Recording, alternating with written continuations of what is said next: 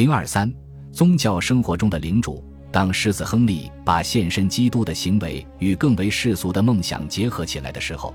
正是这种结合支撑起了他的时代。国王们将他们对臣属所负的责任等同于他们对上帝所负的义务。他们认为这些义务包括惩罚压迫者、保护无助者，以及将基督教传播到异教徒的领地。国王们有时可能会忽视或者否认这些原则，但这类行为使这些原则变得更加重要，而不是相反。因为没有这些原则，永久的世俗权威就缺少了合法性。因此，在社会最动荡混乱的时期，国王们会最热心而鲜明地维护王权的宗教特征。这一现象并非偶然。由于加洛林王朝的古老传承，德意志的国王。尤其是神圣罗马帝国皇帝发展出了特别强大的宗教传统，他们使东边和北边的异教徒邻邦皈依，保护教宗，将其从罗马内部派别争斗的泥潭中解救出来，还偶尔主张他们拥有高于欧洲其他国王的最高权力。他们在这些活动中的表现是他们的统治合法性的来源。其他的国王们同样热衷于强调他们职位的神圣性。例如，法国国王腓力一世和路易六世都声称自己通过触摸治愈了结核病人。卡斯蒂利亚国王阿方索七世在使穆斯林皈依方面取得了成功，并据此要求获得皇帝的头衔。宗教性的主张和更加世俗的考虑之间有时会出现矛盾。在皇帝奥托一世时期，汉堡不莱梅的大主教热衷于在丹麦人和瑞典人中传播基督教。为了使斯拉夫人皈依，奥托一世本人在马格德堡建立了一个大主教区。这些民族的皈依与教会司法管辖权的扩张之间存在紧密的联系。有时教会直接以领主的身份出现，但这种做法招致反对。在马格德堡大主教区建立十四年以后，斯拉夫人在九百八十二至九百八十三年爆发了一次大起义。这次起义几乎将此前所取得的成就完全摧毁。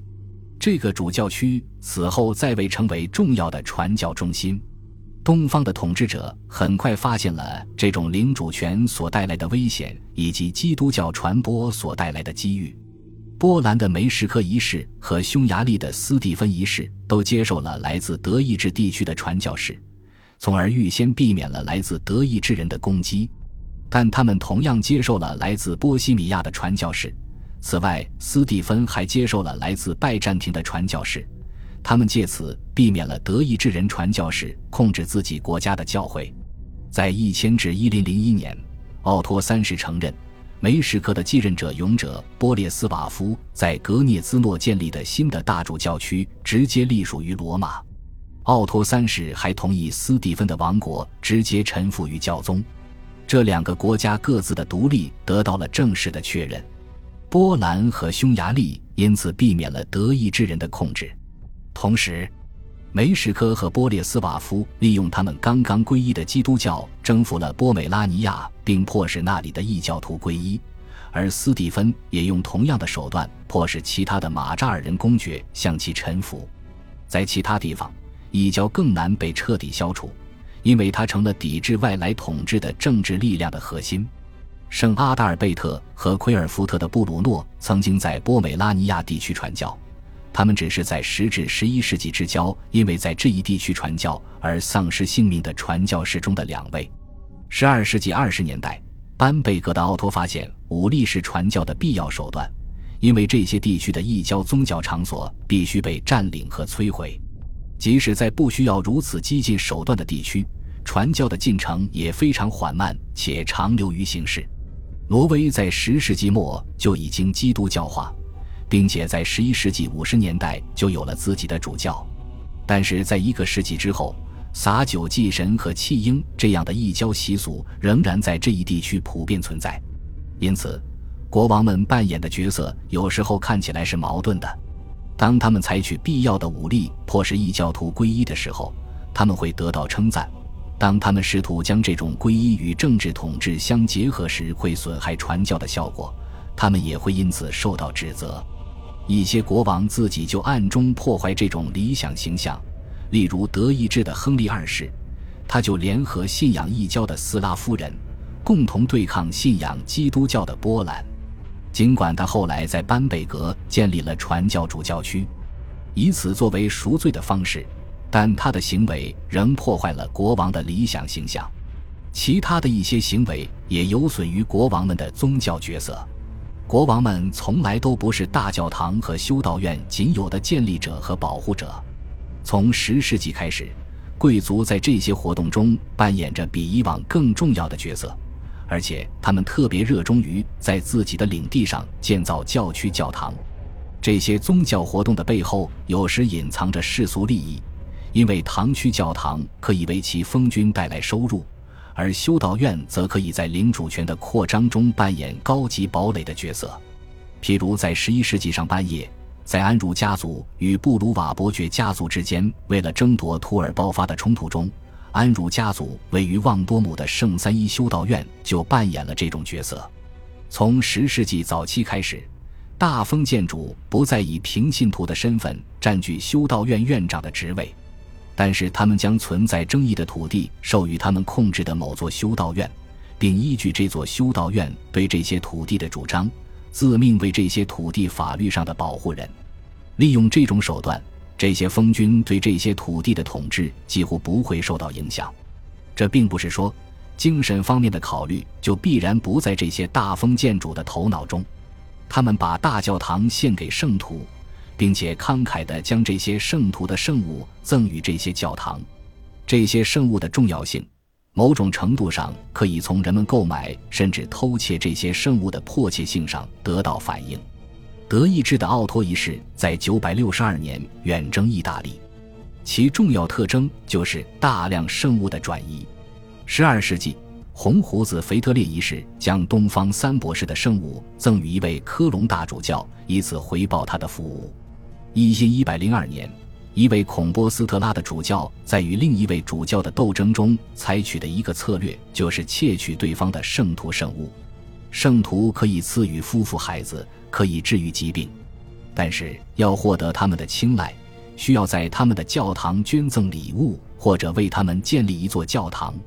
这很可能就是教堂数量在十一世纪迅速增加的主要原因。神职人员喜欢指出，圣徒也会有不那么友好的行为。圣徒会使那些嘲弄他们的人突然去世。如果教堂的建立者或其亲属不尊重教堂的权利。他们自己也会成为这些圣徒不友好行为的受害者，但建立教堂的家族的世俗对手或敌人更有可能成为受害者。世俗和宗教的目的很有可能因此达到完美的和谐，因为圣徒和封建主在与其对手的竞争中联系在一起。在这种氛围中，国王曾经的重要地位会被削弱。德意志地区的大教会为了反抗压迫者。会寻求国王的保护，这种行为在法兰西地区要少一些。这些教会也会注意来自国内的压迫者，并且会以一个国王维护教会权力的意愿的强弱来评价他。九百八十二年，当皇帝奥托二世在意大利遭受一次巨大的失败的时候，一位编年史作家认为，这场灾难是上帝对他将梅泽堡主教区并入马格德堡大主教区的惩罚。